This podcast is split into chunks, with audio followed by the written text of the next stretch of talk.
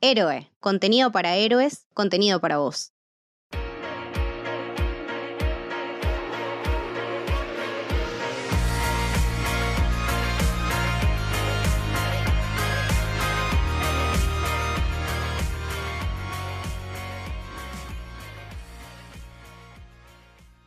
Bienvenidos y bienvenidas al Camino del Héroe. Mi nombre es Lucas y estoy con Lorna. ¡Alice! ¿Cómo andas, Lor? ¿Todo bien? Bien, re bien. ¡Feliz Pride Month! ¡Feliz Pride Month! Qué lindo. Y qué lindo tenerte de vuelta acá en Camino del Héroe. Bueno, vos ya sos gran amiga de la casa. Y bueno, además con Lorny estamos haciendo los streams semanales de Miss Marvel que están saliendo súper lindos. La embajadora no oficial de contenido adolescente, chicos. Contenido adolescente, sí, correcto. Correcto. Bueno, y hoy vamos a hablar de Heartstopper. Para mí, para mí, una de las mejores series del año. Es una serie que a mí me hizo muy bien. Me hizo muy bien. No sé qué te pareció a vos, Lord. Comparto, comparto que.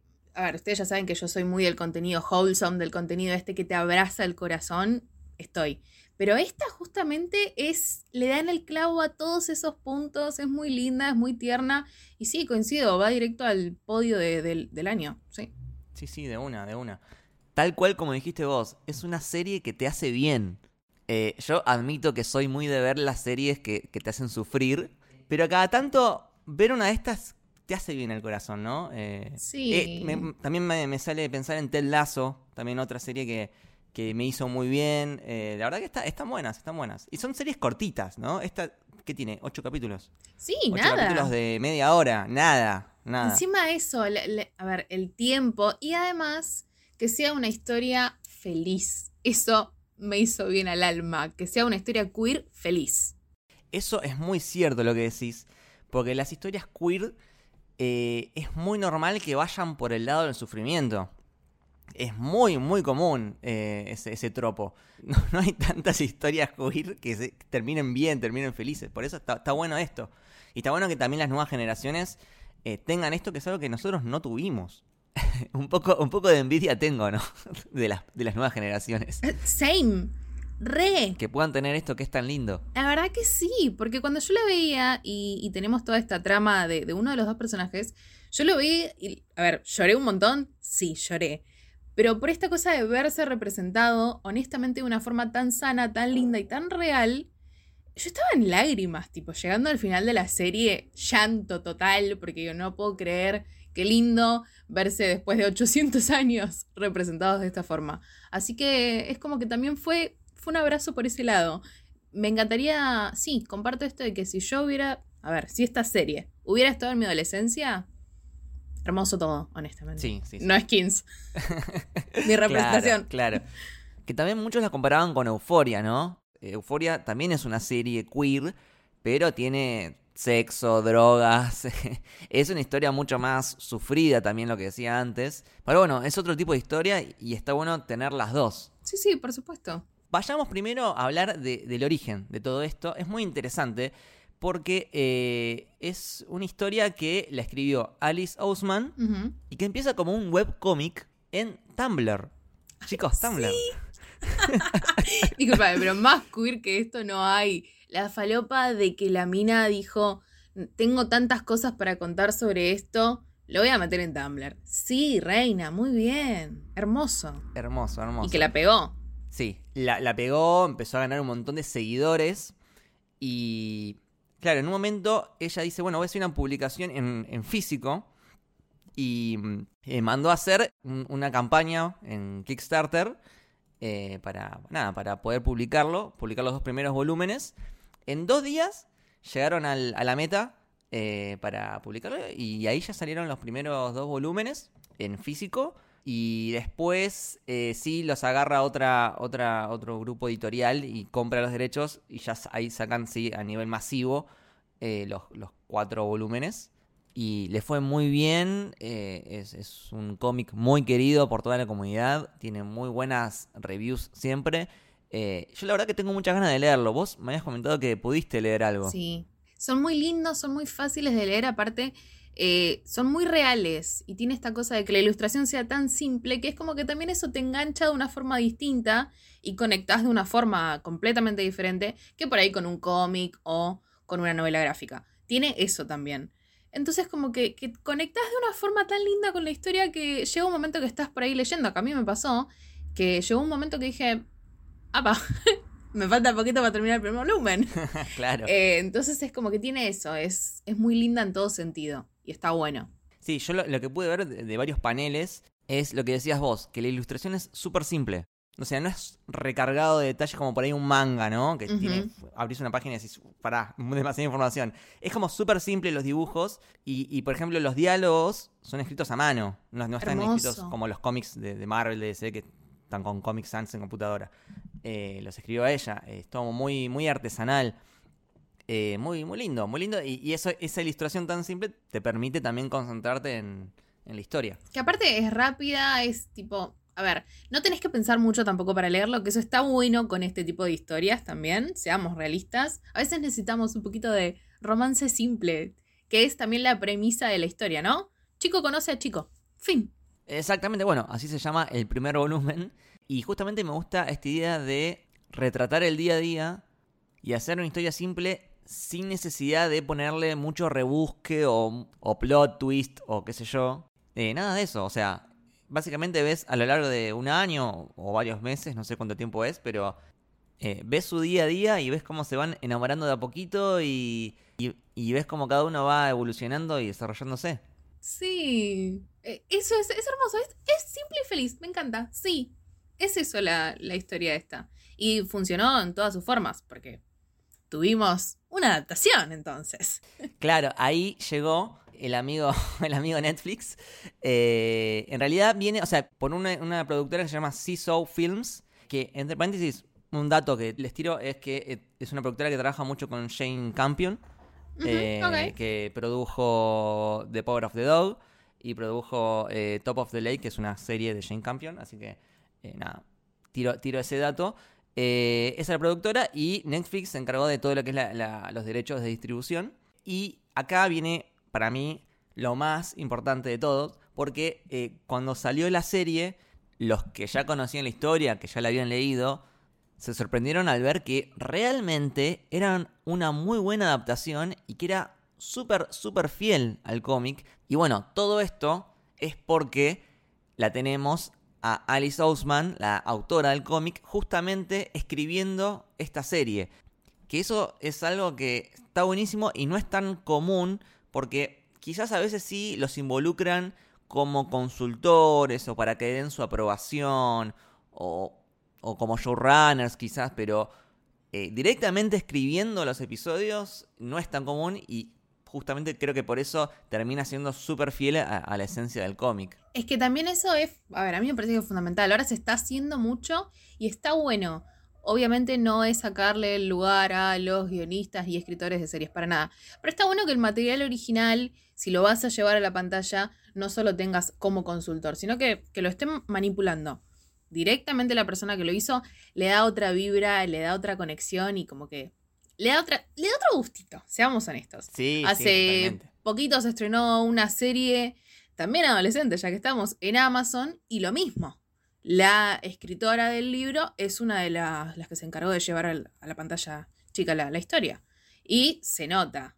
Acá se nota muchísimo. A nivel de que vos me habías comentado antes de grabar que prácticamente el cómic parece un, storyboard de, la serie misma porque hay eh, situaciones, hay eh, viñetas que están plasmadas eh, idénticas que en el cómic. Es muy lindo. to- Toda esa, toda esa secuencia que, es una de las primeras. A ver, es uno de los primeros momentos de la serie y también es uno de los primeros momentos del primer volumen. Que es cuando ellos se van viendo día a día y se dicen el hi, hi. El saludito ese es igual. Y aparte vos una vez que, bueno, ya lo viste y después vas al cómic también, lo, lo ves con otra impronta, ¿no? Porque decís, no puedo creerlo, ya tengo sus voces obviamente eh, en mi cabeza. Pero eso está exactamente igual, es impresionante. Buenísimo, buenísimo. Y hay algo que incluso para mí le aportó muchísimo valor a la serie. Es una boludez, pero para mí le reaportó estos detallitos en, en- en animación 2D. Y son, no sé, las hojitas pasando, las chispitas. Es hermoso y es, o sea, dos mangos, porque ni siquiera es 3D, es 2D. Te cambia totalmente la narrativa. Ya la- las hojitas ya son un- una, una estética, ya está. Es como que. Son furor. O sea, Sí, sí, la sí. chicos, Los la filtros de Instagram con cantidad- las hojitas, todo. la cantidad de gente que ha subido videos tipo tutorial de cómo hacer las hojas de Heartstopper en tu habitación. Sí, adolescentes, sigan haciéndolo. Muy bien. Me parece hermoso. Está buenísimo. Y aparte de ese detalle, también es una serie que me, me pareció muy bien dirigida. Cada plano te transmite muchísimo. Y me pareció como muy atmosférica, ¿no? Como que sabe construir muy bien los momentos. Y hay una conjunción entre, eh, como dije, la dirección, los planos, eh, las actuaciones de ellos, con, sus microgestos, sus miradas. eh, la- las animaciones 2D que van pasando, la música de fondo, que la música es buenísima, eh, la paleta de colores, todo eso en armonía realmente te, te transmite muchísimo y te hipnotiza. Y te quedas totalmente enganchado a, la pantalla porque querés saber cómo sigue eh, y, vas eh, reaccionando junto a ellos con las mismas emociones que ellos tienen. A nivel tipo, o sea, yo festejé, festejé de alegría cuando ellos se dan el, primer beso, era como, yes. Es que yo creo que la vi, eh, no sé, me parece que la vi en un día. Y es así. Vos das play al primer episodio y ya te enganchás por esto. Por la banda sonora, por la química que tienen los personajes. Aparte, esto de que arranque directamente de una forma. A ver, es una narrativa, ya la conocemos, sí, obvio. Pero esto que nos enganche directamente de él, no contándonos porque había una vez o había pasado, este es el personaje. No, no, te engancha directamente de onda un sopapo, tipo, che, está pasando esto. Es como que eso también te, te va llevando y tiene una forma de tratar los temas.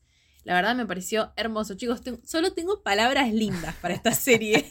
Sí, Quiero que e- lo es- sepan. Eso, eso es buenísimo. Yo lo que, lo que vi es que todos los diálogos, todo lo que pasa, está como muy bien cuidado. Como que cada frase que dicen los personajes está como estudiada y pensada para que no sea tóxica, para que eh, no la pifien o no la caguen con algún tema de identidad sexual, de género, racial. Está todo eh, perfecto, o sea, no, no, no la pifia en ningún momento. Exacto.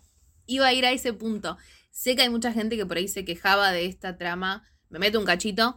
eh, de, por ejemplo, bueno, el chico salva, normalmente, ¿no? En lo heteronormativo, el chico salva a la chica de la situación medio violenta con algún ex. Y la gente estaba como, "Mm, ¿por qué esto tiene que pasar? Acá se plantea una situación similar, pero de una forma muy elevada. Porque está bien, tenemos al protagonista que salva al otro protagonista de esta situación, pero no es que lo salva de decirle, ah, no, yo te defiendo. No, al contrario, sino que es como que lo acompaña en la situación y lo va desplegando al otro del lugar.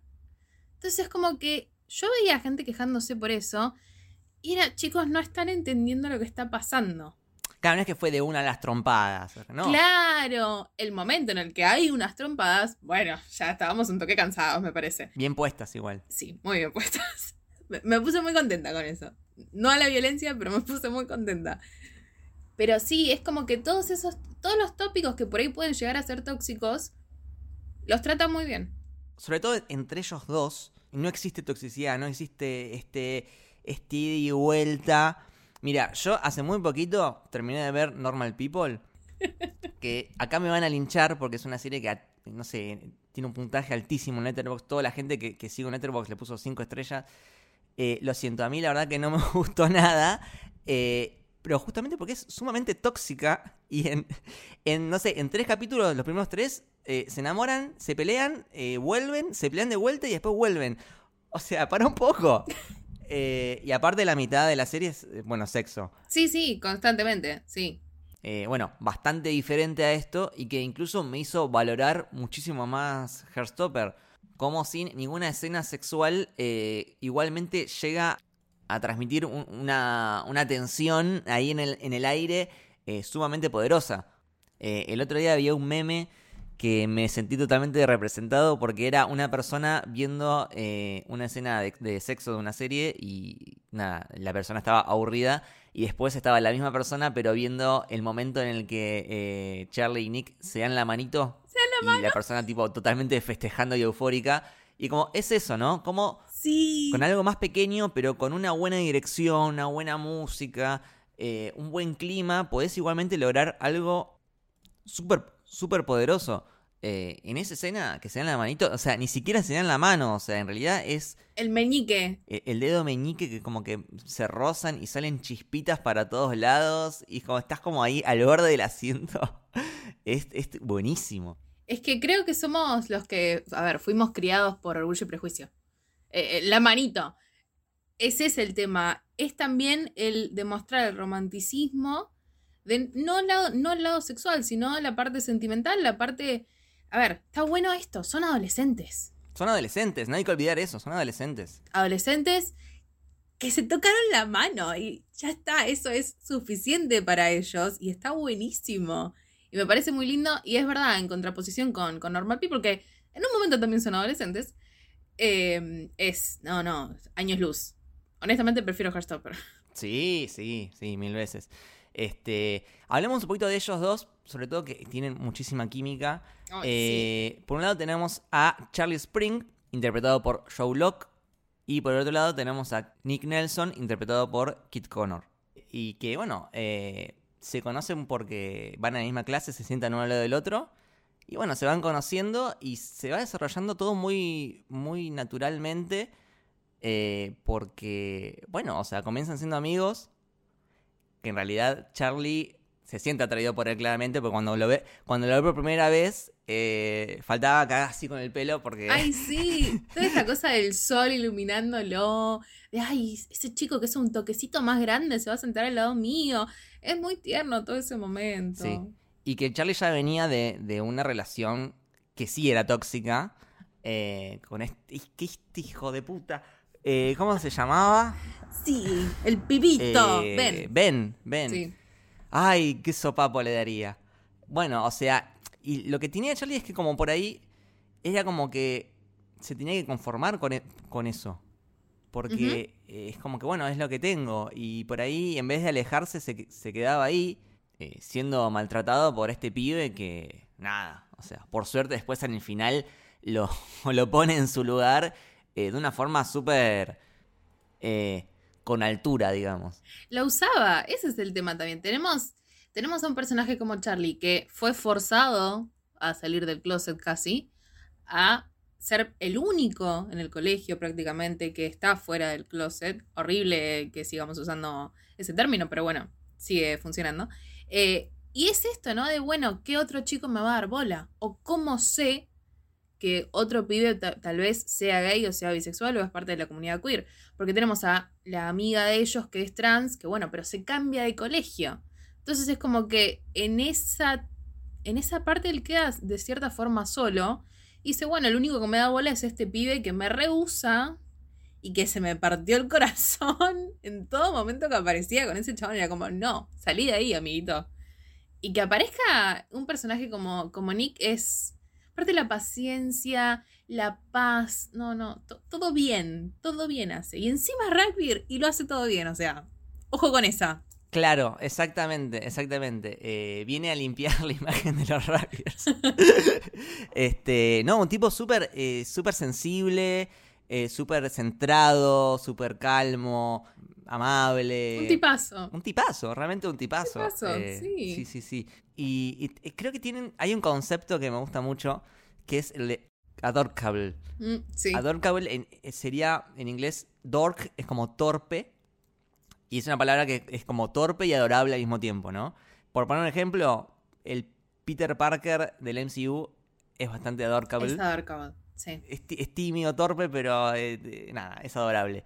Y acá también creo que ellos dos, por diferentes motivos, primero porque Charlie es muy tímido y le cuesta relacionarse, y Nick porque, bueno, está intentando entender lo que le está pasando. Son muy tiernos. Sí. Aparte la, dinámica adorkable que tienen ellos está buena también.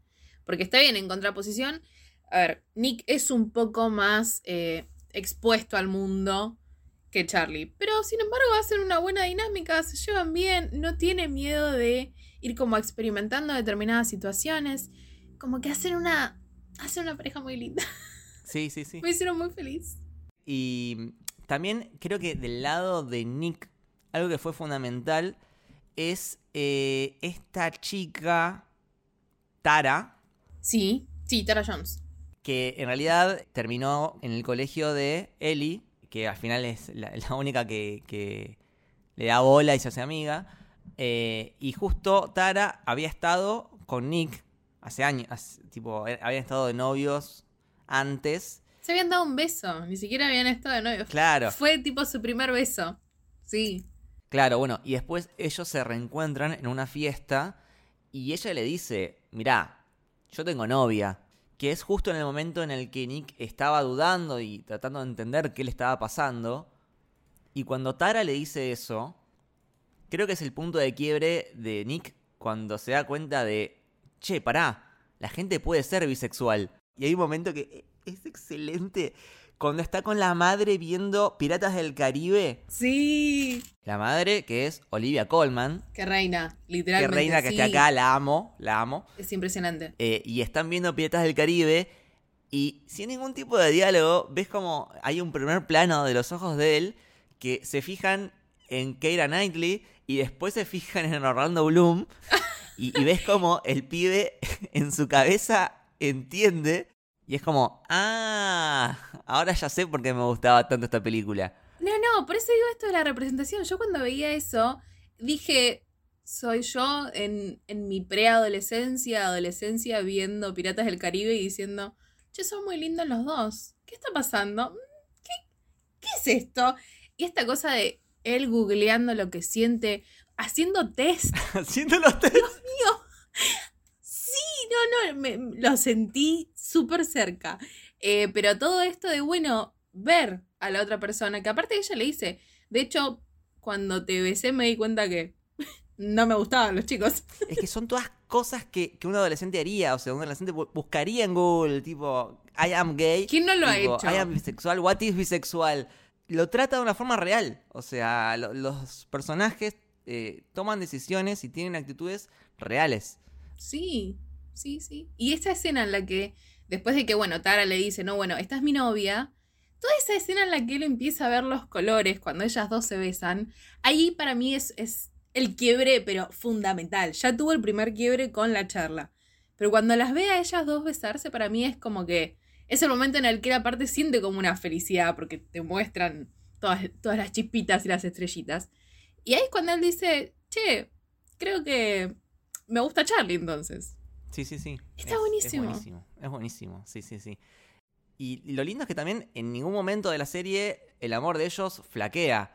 No hay una tensión conflictiva entre ellos en ningún momento, sino que la serie pasa por, por otro lado, pasa por cómo se aceptan ellos mismos y cómo interactúan con el contexto en el que viven. O sea, sí en un momento hay un temita con el amigo de Charlie, eh, Tao, que en un momento se pone medio pelotudo porque está celoso de que el amigo lo, lo reemplace por el novio. Pero después se soluciona bien porque también ahí, ahí está el personaje de Ellie, que habla con él y que también lo hace recapacitar. Y, y aparte, eso hay, que aclararlo también. O sea, hay una historia de amor paralela a la de Charlie y Nick, que es la de Tao y Ellie, y que también es linda. Que aparte también, eh, eh, esto que vos decís de que tienen actitudes totalmente reales. Esto pasa, acá tenemos a un personaje que se le fue la, la mejor amiga de... O sea, está bien, son un grupo de cuatro. Pero su persona más cercana era Eli. Eli se va del colegio. Dice, bueno, me quedan estos dos soquetes conmigo. Y uno de ellos de repente está teniendo otro amigo heterosexual. ¿Qué está pasando acá, no? Obviamente, entonces tienes esas actitudes y esas reacciones que me parece hermoso ese momento en el que los ve, lo ve charlando con Nick y cuando se va, Tao se le acerca a Charlie y le dice, si te hace algo, lo golpeo. Le pego con algo, porque claramente no me lo voy a enfrentar. Creo que eso es algo que, no sé, yo lo he hecho. yo he hecho, o sea, yo tuve esas conversaciones eh, en mi adolescencia. Y me parece que eso también está bueno, ¿no? Es como, mirá qué loco verse también en, en esa posición y tenerlo ahí, que es algo que pasa y son niños tratando de defender a sus amiguitos. Porque son niños son muy tiernos. Incluso cuando se amenazan de esa forma. Es que es una serie que representa muy bien la adolescencia. Como creo que también lo está haciendo muy bien eh, Miss Marvel. Eh, pero no, no siempre pasa, ¿eh? Yo a veces veo series que se supone que son de adolescentes y que o los actores tienen como 30 años y, y no quedan bien en, en, su papel de adolescentes, o porque lo que les pasa es como muy extremo, muy trayero que vos decís, che, pero esto no me lo creo. Y por otro lado, en Heartstopper creo que todos los actores quedan bien en su rol de adolescentes. Y las cosas que pasan en la serie son cosas que tranquilamente podrían pasar en la vida real. No hay nada demasiado descabellado. Y eso se puede ver en el final porque en un momento amaga, porque Nick está jugando un partido importante de rugby y en un momento va a patear la pelota y dice, no.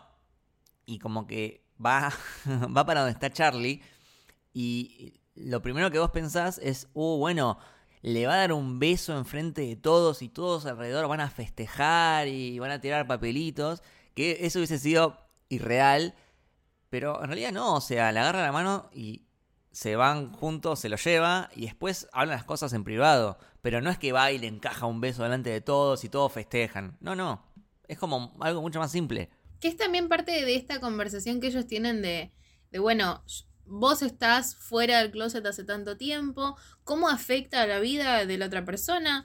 Esto de no te voy a pushear si vos no le querés contar a la gente que te gustan los chicos y las chicas. No se lo cuentes, está bien. Si querés que nos demos la mano en público, joya. Y si no, bueno, qué cagada. Es como que también tienen eso. Y sí, sí si hubiera sido un beso así público, todos festejando y de repente todos, yeah, somos todos aliados. eh, sí. Hubiese sido así. Es molestado un toque, creo. Así que respeto mucho el final que tuvo, me pareció muy lindo. Es que el final es mucho más íntimo y aparte después hacen un viajecito. ¡Ay! ¡En tren! ¡Qué tiernos! Y se van a la playita ahí. Hermoso. Súper, súper íntimo, súper lindo. Jugando ahí en, en, la arena, en, en, el agua. Sí. Esa cosa de, de decirle a, al mundo, che, me gusta el pibito este, es realmente wholesome. Sí. Sí, y aparte, no es que va todo de 0 a 100. Se va dando todo de a poquito. No es que termina la temporada con Nick eh, contándole a todo el mundo, soy bisexual, sino que él tiene un proceso interno que lo va tratando de, de, asimilar todo de a poquito y de forma paulatina. Claro, la charla que tiene con la madre. La charla que tiene con la madre es buenísima. Creo que, que el personaje de Nick fue, fue mi personaje favorito de series de este año, sin duda más allá de que me sentí representada y que fue lo que me hubiera encantado tener en mi adolescencia, me parece que está muy bien tratado el personaje eh, y que no es algo que solemos ver porque, a ver, bien o mal, tenemos un montón de películas, series, o sea, contenido queer en el que hay un personaje que es o gay o bisexual y estamos como, bueno, sí hay representación. Pero un personaje bisexual tan bien tratado me hizo bien al alma. Sí, totalmente. Y, si me permitís hacer un comentario eh, Marvelita, a mí me pasó que viendo la serie, yo veo a este pibe Joe Locke y para mí es perfecto para que haga de Wiccan, la, la versión adolescente de el hijo de, de, Wanda. Sí. De Billy. Y encima Wiccan, el novio de él, que es Hulkling, es muy parecido a Nick. Sí. Entonces, tipo, me parece que son los dos actores perfectos para hacer de Wiccan y de Halkling. Kevin Faggy, por favor. sí, ya está. Eh, no me falles en esta, te lo pido. Me, me, cierra por todos lados, porque aparte, tipo, ya trabajaron juntos, ya sabemos que tienen química. Sabemos que viste los fanarts, lo sabemos. Ahora lo realidad. Por favor, por favor. Pero bueno, eh, no mucho más que decir de que, que vean la serie si no la vieron y si la vieron, nada, eh, a esperar la segunda temporada. Está confirmada segunda y tercera, supuestamente. Segunda y tercera. Bellísimo esto, está bien. Nos hicieron esperar un poquito cuando se estrenó, pero fueron poquitos días. Eh, y fue muy lindo también el guiño con el que dieron el, el, anuncio, que fue justamente la autora, tiene un cameo en la serie al final, y estaba dibujándolos, y ese dibujo es el que, el que después ella usa para decir, ¡Ah, hay temporadas. Es muy tierno. Hermoso. Hermoso, hermoso. Eh, así que nada, si querés, vamos cerrando. Eh, muchas gracias, Lorni, por acompañarme en este hermoso episodio. Por supuesto, muchas gracias por la invitación. Sí, a ver, siempre estoy para hablar de cosas románticas, cosas queer y cosas ñoñas. Y esta justamente Es todas, todas todo, ellas. todo junto. Todo junto. Sí, sí, comparto con, con Lucky que es realmente una de las mejores cosas que se, se, se- se lanzó en este año. Es muy tierna, posta, se ve en un día. Si quieren poner la cabeza, Yo la vi prácticamente en un día y medio. sí, Creo que hubo un día que no dormí. para poder ver. Pack trabajo, no duermo. Necesito ver si se van a dar la mano o no. Este, pero bueno, ¿dónde te podemos seguir, Lorni? Me pueden seguir primero con ustedes cada vez que voy a los streams. Y después me encuentran en Twitter y en Instagram como arroba jereislor con H al principio, donde comparto noticias de series, cine, libros, música, cultura pop en general, cosplay, selfies, recomendaciones y todas esas cositas. Recomendado todo lo que hace Lorni. Eh, como digo siempre, los mejores resúmenes de la semana de, de noticias de cine y series los tiene Lorni. Oh, gracias, Así baby. que vayan a seguirla. A mí me siguen como arroba lukebashi con me corta y doble L. Al podcast lo siguen como Camino Héroe en Twitter y Camino del Héroe en Instagram. A nuestra productora Héroe como arroba soshéroe. Y recuerden que tienen el Club del Héroe, que es nuestro club de suscriptores, a través del cual, por una contribución de nada más 200 pesos, nos están ayudando un montón a seguir adelante con el proyecto. Y aparte, les da acceso a nuestro Discord exclusivo donde todos los días charlamos de todo lo que nos gusta, eh, música, series, películas, cómics, de todo. Eh, hemos charlado también Heartstopper, así que nada, una comunidad hermosa.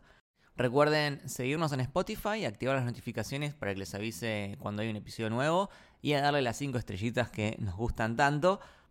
Así que bueno, muchas gracias por escucharnos y esto fue El Camino del Héroe. Espero que les haya gustado. Chao.